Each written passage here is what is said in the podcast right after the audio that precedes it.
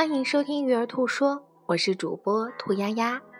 今天为大家带来的是正面管教系列之学习金字塔：如何更有效的学习。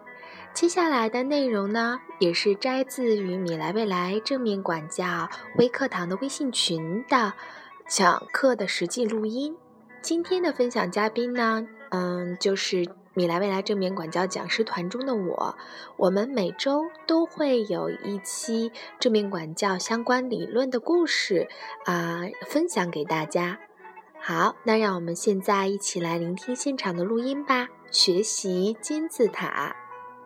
大家晚上好，欢迎来到米莱未来正面管教微课堂的微信群。嗯，我是今天的分享嘉宾兔丫丫，大名叫做邢子凯。嗯。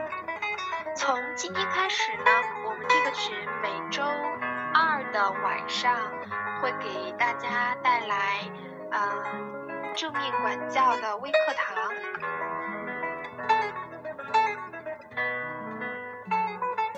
那在等候其他人到位来听课的过程中，先给大家发一段特别小的视频，然后大家可以先看一下这段小视频。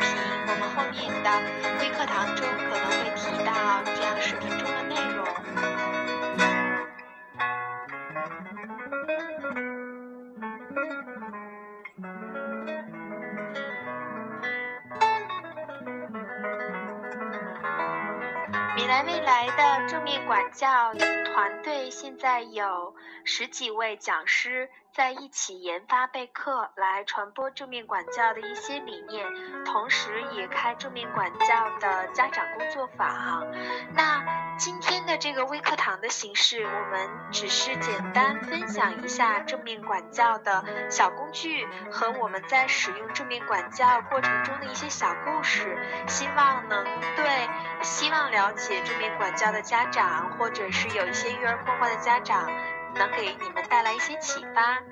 嗯，在最开始呢，我也要介绍一下我的团队。所以本周开始是我来带领微课堂。那在接下来的几个月中，我们每一位讲师都会在每周二的时间段给家大家带来正面管教的微课堂的小知识。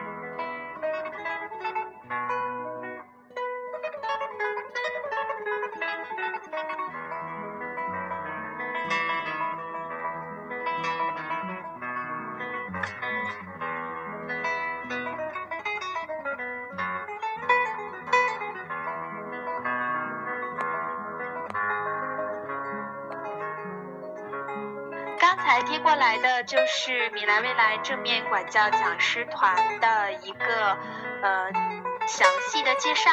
然后同时也有我们现在米莱未来正面管教和蒙特梭利的业务的基本介绍。好，那前面的一个预热环节已经结束了，我们呢也把嗯就是我们是谁以及我们希望在这个群里能做什么样的内容给大家预告了。那我们现在就切入正题了，嗯，进入今天的分享主题就是正面管教小工具之学习金字塔。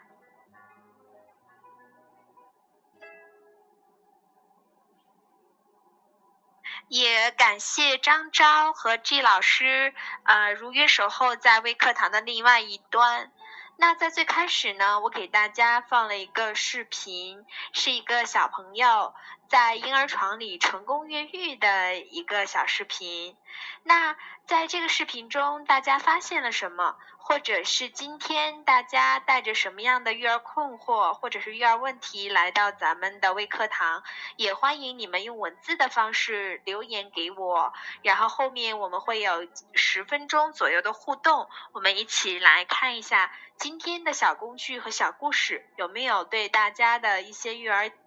挑战或者是困惑有一些帮助。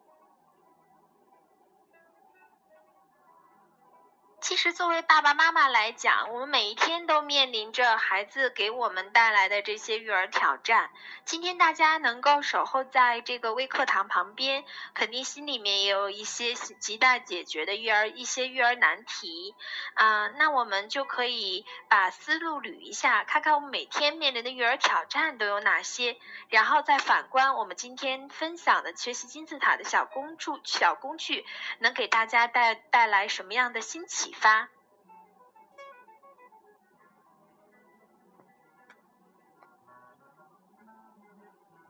那在介绍学习金字塔之前，也想简单的介绍一下正面管教。那在介绍正面管教之前呢，又不得不提，就是在我们当今的。呃，中国家庭我们有主流的两种管教方式，第一种呢是虎爸虎妈，第二种是猫爸猫妈。最近热映的《虎妈猫爸》这个电视剧，也有很多家长会看到，呃，不同的育儿方法其实带来了不同的这样的呃一些挑战。那我们看一下这两种育儿方式都会有什么样的后果呢？或者孩子能从中学到什么呢？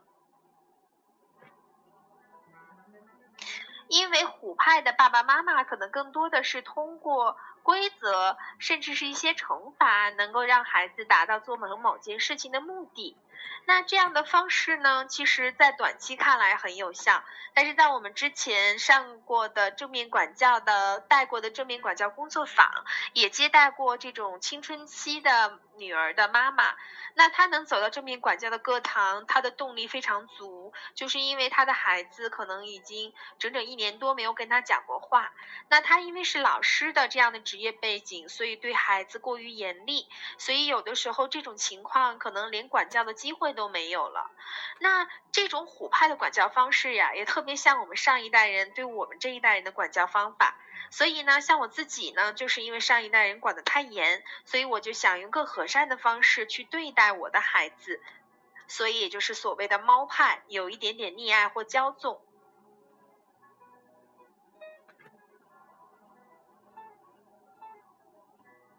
在我跟小孩互动的过程中，我发现我很和善，我尊重他们的情绪。但事实上，孩子会没有规则，嗯，更多的时候他们就会在家里面弄得很乱。然后呢，更让我难过的是，可能我做了很多，但是他们不一定会领情。所以看来，无论是虎派的强硬，还是猫派的和善，从短期来讲可能会暂时有效，但是真的想让我们的家庭有一个很和谐，甚至一个很有序的一个管教秩序的话，嗯，相对来讲还好像还需要更好的办法。这也是为什么我自己走上了正面管教的一个路，就是我希望，嗯，在育儿的这些困困难面前，希望痛定思痛，能有一种新的方法让我自己来改变。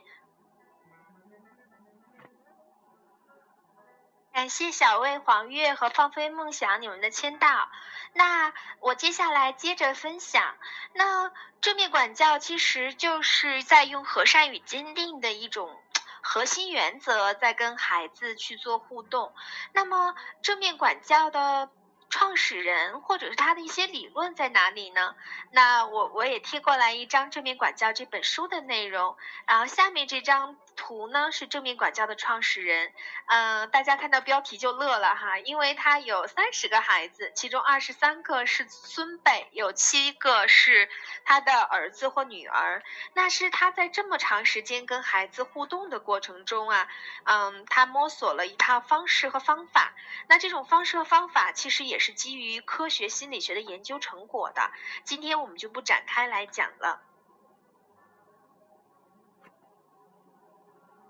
嗯，感谢展阳和 Jackie 的签到。嗯，小小梦 Rina，嗯，这本书确实是很值得买，但是我接下来的内容也会提到这部分。那我们一起来看我刚刚发的这张图，叫做学习金字塔。它呢是一个非常科学的研究啊，大家看看下面，它写着美国米约州国家实验室的一个研究成果。这个研究成果其实在研究两个东西之间的关系，第一个呢就是学习方式，第二个呢是学习内容留存率。所以在金字塔的每一层啊，是不同的学习方。式，而在后面对应着就是学习内容留存率，指的是两周之后我们的脑海中还剩下大大概百分之多少的一个内容。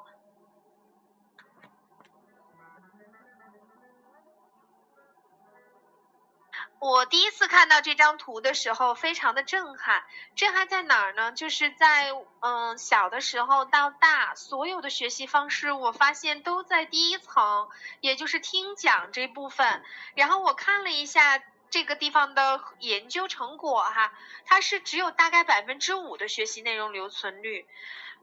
所以感觉就是。嗯，虽然说很努力的在学，但有些东西，尤其是成人之后再学，怎么都记不住。所以呢，给了我一个新的启发，就是在我们学习的过程中，我们究竟要用什么样的方式才能更有效率？所以，其实如果我们只是被动的坐在那儿去听讲的话，那我们其实学了一百个知识点，只有五个知识点进入了我们的脑海。那如果我们买了一本正面管教的书，或者是其他的书，我们回家非常认真的做笔记来阅读，也只有百分之十的学习内容留存率。那如果我们用 PPT 的方式啊，用图片的方式去看图里面的示范。或者是看其他人给我们示范，也只有百分之三十的一个学习内容留存率。那以上这些小于百分之三十的一个学习内容留存率，其实都视为一种被动学习的方式，就是我们传统理解这种灌压式、填充式的方式。那在这种填充式的方式中，在如此信息多的这样的一个学习氛围中，其实是挺没效率的。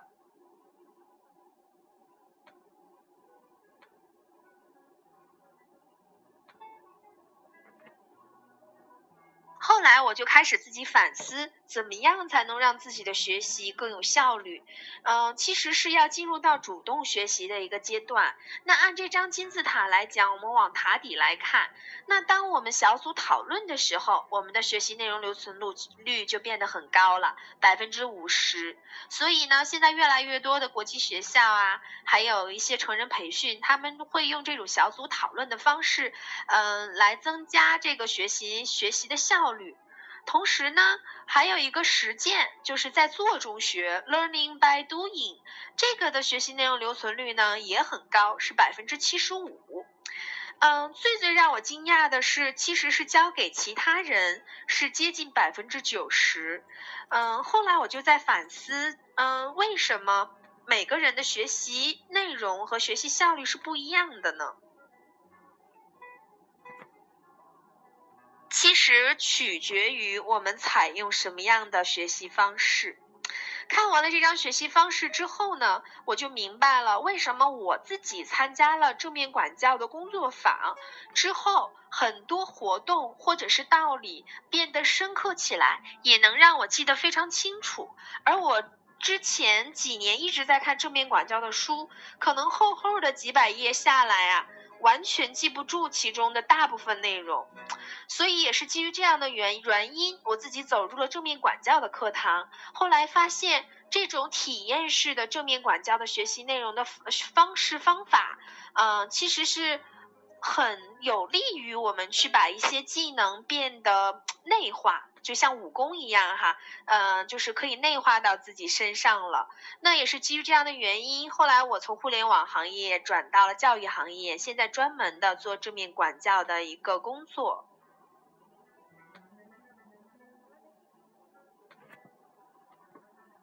才大家看到的这三张图片，都是我平时在带领正面管教工作坊的时候的现场记录，所以从这种。形象化的板书，到我们角色扮演有一些动作，在扮演小朋友，再到我们围成一个圈，大家在分组讨论、头脑风暴、视觉化学习，然后呢，还有很多角色扮演和各种体验的时候，呃，其实正面管教的这些方式啊，它都在进行主动学习的。呃，一种体验式的这种学习方式，所以也是为什么很多人，包括我在内，会很喜欢正面管教工作坊的一个原因，就是因为我们是在做中学习，我们是在小组讨论中学习，我们是在教授给其他人这个过程中进行学习的。刚才其实只讲到了。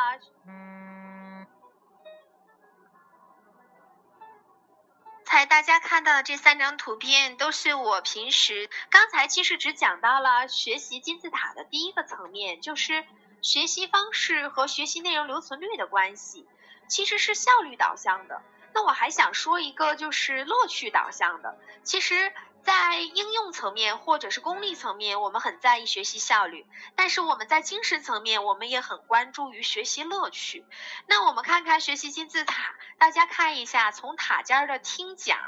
啊读书、示范，到小组讨论，到实践，再到交给其他人，它的乐趣指数是什么样子的？嗯，那对我来讲，我觉得其实听讲有时候很容易去跑题儿。比如说，大家今天听我的语音，呃，如果有其他事情的话，是很容易去溜号跑题儿的。那大家的乐趣感肯定也是很一般的，因为只是被动的在这我听我在这儿说。嗯，感谢静文的签到。静文的存在也对我分享正面管教有非常大的一个鼓励和启发，因为他是米莱未来正面管教的学员，前后总共复训过三次，现在呢也成为了一名光荣的正面管教的讲师，嗯，加入了我们正面管教的讲师团队。所以其实静文本身的一个。这样的一个路程，包括在我走正面管教的这个路程里面，我们都是从金字塔的塔尖儿听别人讲过正面管教，然后我们读了正面管教的书，然后也看了别人正面管教的示范，但最终我们希望走到金字塔的塔底来，就是我们希望能够不仅实践，还能够分享给其他人，这样其实。对于分享人来说是最大的受益。那我想问一下大家，大人的学习方式按照金金字塔的理论走得通，那我有时候又在问自己，那孩子的学习方式呢？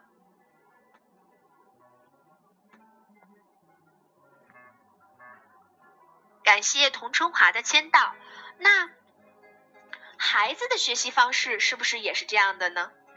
嗯，想一想，我们给孩子选择什么样的幼儿园，或者是我们给孩子选择什么样的课外兴趣班，我们给孩子选择什么样的小学，选择什么样学习英语的方式，是不是也有从这张图中能获得到一定的启发呢？那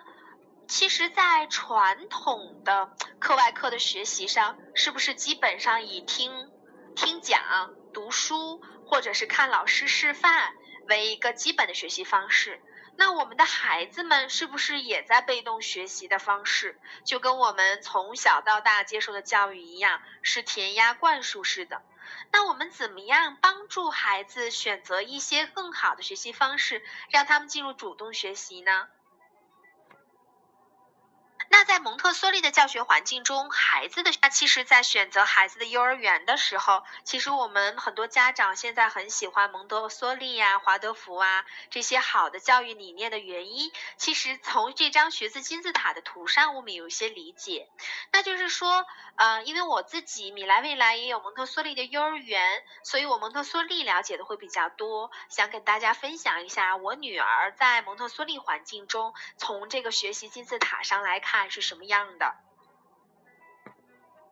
很多我我我们在幼儿园接待的家长会说：“哎，我的孩子在上蒙特梭利幼儿园，但是他已经五六岁了，他学不到东西了。”那让我们再来看一看学习金字塔，是真的学不到东西了，还是说我们学习内容的方式不太一样？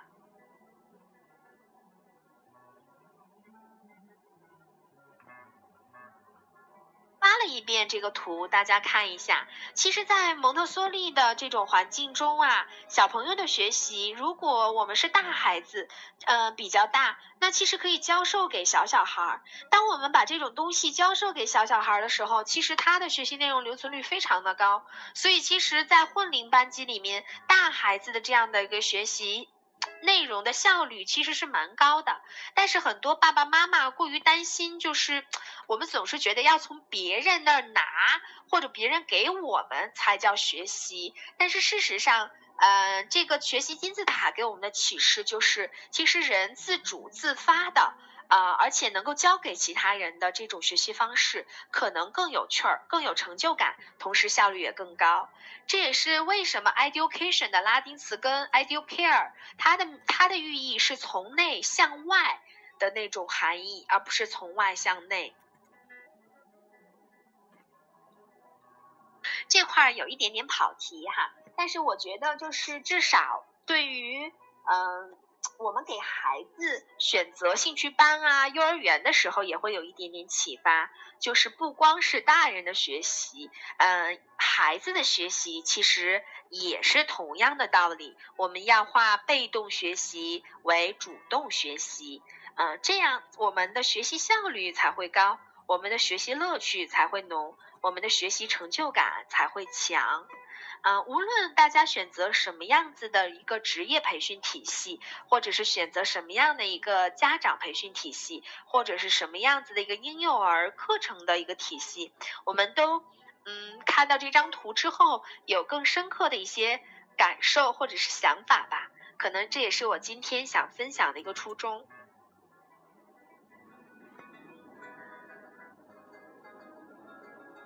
嗯，最后送给大家一句话啊，就是这句话是我非常喜欢的，也是为什么我后来选择辞职转行的一个很重要的原因。就是对世界来说你是一个人，但是对孩子来说你是他们的全部世界。所以，嗯，有的时候我们真的想改复印件的话，让我们做好原件本身吧。嗯，也是非常高兴今天能跟呃米兰未来正面管教微课堂的朋友们来分享我学了正面管教之后的嗯一点改变吧。然后今天的主体内容分享就到此了，非常感谢大家的聆听。然后最后呢，如果大家有什么问题，呃，我们可以有三个问题的互动机会，嗯，我们可以一起看一看，我们一起能做点什么。哎，谢谢曹英的反馈，也谢谢点点啊。哎，谢谢黄月的反馈。呃，后来我也查了一下学习金字塔的一些来源，嗯，也有一些专业人士建议我们改成叫教学金字塔，因为学习包含的那个内容和元素非常的多。嗯，从一个很学术的角度上，可能叫教学金字塔比较合适，就是它主要研究了一个教学方式和一个教学内容留存率的一个关系。啊，也谢谢 Jackie 你的反馈。我们呢，米莱未来正面管教讲师团会按每周一次的频率为大家分享，每周分享一个小工具，每周分享像我一样的这样使用这个工具的一些小故事。希望我们能够把这样更好的理念传达给更多人。呃，也希望大家有缘能走到正面管教的课堂里来。然后呢，呃，后台也有几个妈妈私信我一些正面管教开课。的信息，然后我把这。哎，谢谢刘珊你的反馈，希望能对嗯我们为孩子选择兴趣班也按照这样的一种思路来做吧。所以最近像儿童戏剧呀，像这些嗯就是让孩子动起来的教学方式也比较受大家和妈妈们的欢迎。啊，后面我也补充一下，就是嗯去年我去泰国玩，我发现在泰国的那个商场里面，他们的教育培训机构旁嗯。教育培训机构的这个玻璃上也贴着这个学习金字塔这样的一个启示，就是这整个的那个百分比，但是他们是用泰文的，所以其实现在很多教育机构也意识到了要让孩子和大人的学习都更有趣儿、更有成就感，然后学习效率更高。